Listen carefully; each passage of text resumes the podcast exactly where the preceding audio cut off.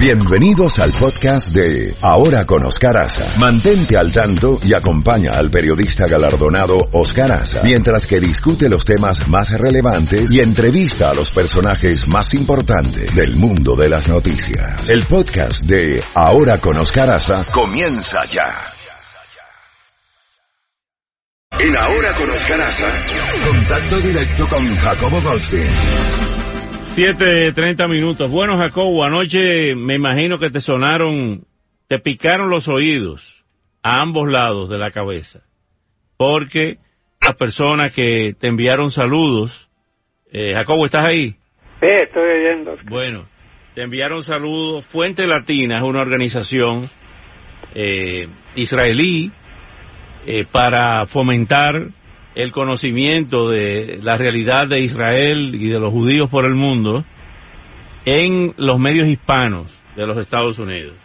Fuente Latina nos hizo un reconocimiento a mí y a otras personalidades de nuestra comunidad, un gran filántropo, el señor Zimmerman, eh, el señor Cruz, venezolano judío, que su madre fue una sobreviviente del holocausto, eh, que eh, pues desarrolla una labor eh, social extraordinaria, el señor Zimmerman, que es un filántropo, ayuda a más de 100 organizaciones judías en los Estados Unidos.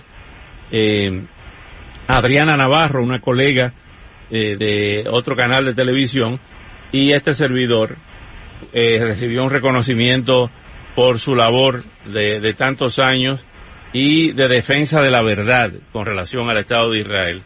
Esa misma organización nos invitó por segunda vez a Israel. Vamos a ir allí con el doctor Llanes, con Alcibiades y otro grupo de invitados a Israel el 13 de abril. Nos vamos a, a, Israel y vamos a quedarnos en Jerusalén, vamos a transmitir desde allá eh, durante una semana. Eh, y realmente te mencionaron muchísimo. Eh, y hiciste falta anoche, hiciste falta porque fue un acto muy bonito con una serie de personalidades allí del mundo de, los empresarios, de emprendedores, de filántropos, de periodistas, hombres y mujeres, eh, que han sido pues eh, reconocidos, eh, unos por el Estado de Israel y otros por la organización Fuente Latina. De manera que agradecemos a Gloria Garcés y a Lía, pues y a Rafael, los tres pilares de Fuente Latina y esperemos que el próximo viaje nos acompañe, Jacobo. Ok, muchas gracias por todo lo que dicen. lo que tratamos siempre en este programa es de decirle al pan pan y al vino vino y decir la verdad. Quiero que nuestros oyentes sepan que también mi madre, que nació en Polonia, toda la familia de ella murió en el holocausto, ella fue la única que se salvó porque vino a Honduras y ahí se conoció con mi padre, pero así que yo también soy de una familia que tuvo que sufrir los trágicos, horribles efectos de de el holocausto. el holocausto y déjame decirte que me está doliendo muchísimo ver en este país como nuevamente está eh, este país dividiéndose en grupos que son antisemitas o que son antinegros o que son antimusulmanes. Eh, este país siempre se ha caracterizado por ser el país donde las libertades se respetan, los cultos se respetan y con excepción de los últimos años, este ha sido un país de inmigrantes que hicieron grande a este país, que vinieron de todas partes del mundo con todas las religiones posibles en el mundo se, religión no tenía nada que ver con si te dejaban entrar o no a este país. Y estamos pasando momentos dramáticos. Así es, Jacobo, ¿qué te parece?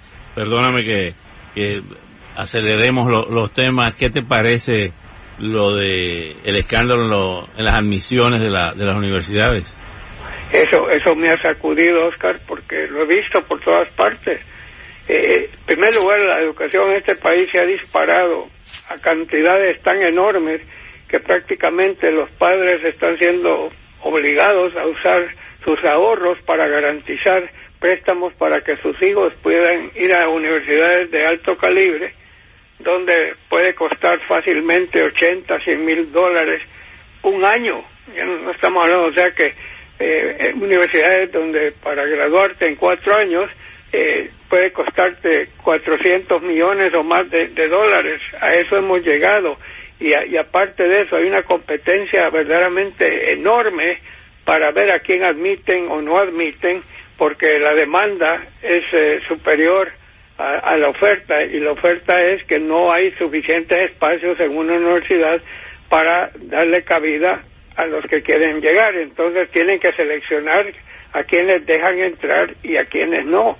Y cuando se descubre un sistema donde padres de familia adinerados, porque necesita ser adinerado para pagar lo que esta gente le pagó a un individuo, que era experto en meter a gente en universidades usando cualquier metodología posible y legal en muchas ocasiones, inventando scores de, esos exámenes para determinar tu cociente cerebral o para decir que eres un gran basquetbolista y que has sido un ícono de tu autoridad y que cuando llegas a la universidad el director técnico te, pregunta, usted ha jugado mucho baloncesto y le tienes que decir que no. O sea, han inventado formas de poder ingresar a universidades, inclusive, Oscar, se habla de que la Fiscalía, que está llevando a cabo esta investigación, ha descubierto que muchos, ya sea, ya sea directores de, deportes o ya sea en la parte administrativa de universidades, que fueron sobornados, Oscar, se les pagó sobornos para que dejaran entrar a alumnos que no merecían estar ahí, o para asegurarse que estudiantes que podrían haber estado allí tengan ventajas sobre los que no podían pagar esas cosas ilegalmente, porque eso no se trata de un pago. Si tú quieres contratar a un tutor, Oscar, y he visto a mucha gente que lo hace antes de exámenes y todo, eso es totalmente válido, es parte de la educación, pero eso de, de tener que sobornar a alguien que tú sabes que te va a meter a tu hijo ilegalmente o brincándose un montón de gente en una forma maquiavélica, eso, eso es preocupante, Oscar. Oh, y ahora la fiscalía no solo está atacando al señor Singer, que es el, el que recibió cerca de 25 millones de dólares a lo largo de estos años, Oscar, me supongo que parte de esa suma fue a dar como soborno, pero él se ha de haber quedado con una jugosa cantidad, pero esta vez la fiscalía está yendo contra los padres también, si es que se prestaron a algo puede que ellos no supieran exactamente la metodología que usaba, pero no creo que sean tan tan incautos como pensar que era mágico el señor y que él podía porque podía. Así que esto es grave, Oscar, sinceramente es grave. Es horrible. Jacobo, los aviones, los aviones 737 M8. Eh, Max 8. ¿Eh? Le dicen Max. Max 8, cuéntanos. Bueno, esto es increíble, Oscar. Decenas de países ya han ordenado que esos aviones no vuelen, ni despeguen, ni vuelen sobre sus territorios. Y aquí en Estados Unidos la FAA mantiene a todos los aviones volando. Y se me hace raro, Oscar, porque eh, en años pasados hubo problemas con el lanzamiento del Boeing 787. Por cierto que yo estuve en, allá en el estado de Washington una vez estuve ahí y fui al lugar de la Boeing, un, avión imponente, y la, la Boeing ha sido la gran empresa aeronáutica de Estados Unidos y del mundo, pero en ese en ese 787 hubo graves problemas causados porque se calentaban demasiado las baterías, pero pararon todos los vuelos, investigaron, cambiaron las baterías y esos aviones han volado eh, bien. En este caso ya hubo un, un derribamiento de un avión eh, hace cinco meses, un avión que de repente estaba volando y de repente se vino de picada y los pilotos no hallaban cómo evitar esa picada y el avión se estrelló, cantidad de muertos en, ese vuelo y ahora por segunda ocasión este avión de la línea Ethiopia Airlines que volaba de a, volaba a, a, a Nairobi, Kenia, se vino a picada también. Estamos, hemos estado viendo a, los socorristas que ya no tienen que socorrer, pero que están buscando material, las cajas negras, material, y que hay un cráter, Oscar, tan grande donde cayó ese avión que cayó totalmente vertical. porque tú sabes. Cayó de punta, de nariz. cayó de punta de nariz. Tú sabes bien que hemos visto casos que aviones pierden electricidad o algo, entonces el avión trata de buscar cómo aterrizar, o sea, no va de picada, está volando, perdiendo altura, pero eh, volando a lo largo, no, no a lo vertical y el hecho de que en este país no eh, hayan detenido a los aviones mientras se investiga los sindicatos de los eh, de los pilotos y algo están muy muy indignados por esto. Y tenemos a varios pilotos que les pasó eso que estaban contando es una nueva metodología Oscar es algo que metieron algo nuevo que le pusieron al avión que te daban unos consejos de qué actuar en qué forma actuar los pilotos si eso se presentaba pero parece que solo se lo dijeron a los pilotos americanos o no hicieron mayor hincapié mundialmente y hemos tenido esas dos caídas del avión. Pero por otro lado, aquí a ningún piloto le gustaría subirse a un avión que puede... Es como que si ¿sabes cómo? Te lo puedo comparar, como que tú andas en la 95 con un carro bastante nuevo y de repente se desaparecen los frenos. ¿Y qué vas a hacer? Estás a alta velocidad vas a tratar a como de lugar salirte, eh, no tienes frenos, no puedes frenar, ¿qué haces? Sí, señor. Te, pones a rezar, eso es lo que haces. Y en los aviones, si mientras no se resuelva ese problema, y tener eso como que pudiese suceder, eso para mí, eh, tienen que hacer algo rápidamente. Yo sé que se está tratando de proteger el nombre y la calidad de la empresa, que ha sido una gran empresa eh, aeroespacial, pero la, el estado de salud y el estado de seguridad de los pasajeros para mí debe ser lo primero y deberían de suspender los vuelos mientras no se descubra qué hacer y cómo educar a los pilotos, si hay que educarlos o cambiar ese sistema. Jacobo, finalmente, ¿qué va a pasar hoy con Manafort? Ah, lo más seguro. Esta jueza de armas tomar, la jueza Amy Berman Jackson, ya, ya le había advertido a, Manafort que las cosas le iban a ser duras. Recordemos que a Manafort el, el, juez de la semana pasada, no, el juez Ellis, le dio una condena de menos de cuatro años cuando la fiscalía pedía entre 19 y 25. Yo creo que la señora jueza eh, Berman Jackson le va a dar está está está eh, vaya tiene dos condenas de cinco años pendientes que sumarían diez años.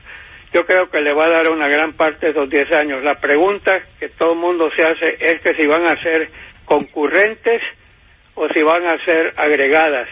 O sea ya lo condenaron a cuatro años la jueza puede darle digamos diez años pero de esos diez años cuatro son o sea que no sumaría 14, sino que se quedaría en 10 pero si ella puede decir, no, no, esos cuatro años es esa parte, aquí le van diez años más.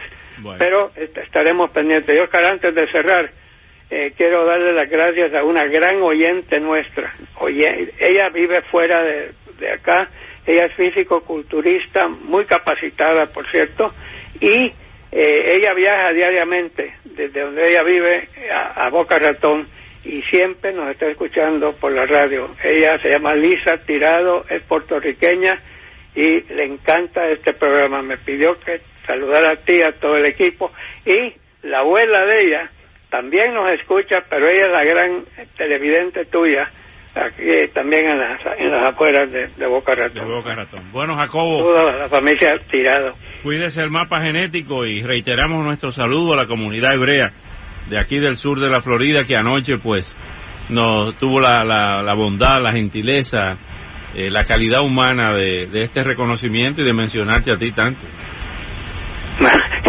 Aquí tengo que mencionarlos a ellos también que han hecho una, una gran labor, sobre todo en, el lado humanitario. Así es, así es. Jacobo, cuídese el mapa genético. Igualmente. Chefi, gran saludo, Chefi. Besitos. Un abrazo, Jacobo. El doctor Janes. El doctor Janes está aquí, está aquí escribiendo. Y felicidades a todos, el honor es para todos. Sí, señor. Un abrazo, Jacobo. Bueno, aquí está un cantante ido a destiempo. Y son de esas cosas que pasan en la vida, que uno descubre, en el caso mío, a ese cantantazo, lamentablemente después que murió se llamaba o se llama, porque los artistas nunca mueren, Luther Vandross. Y aquí está con un dúo, con un dueto con María Carey, en un tema hermosísimo.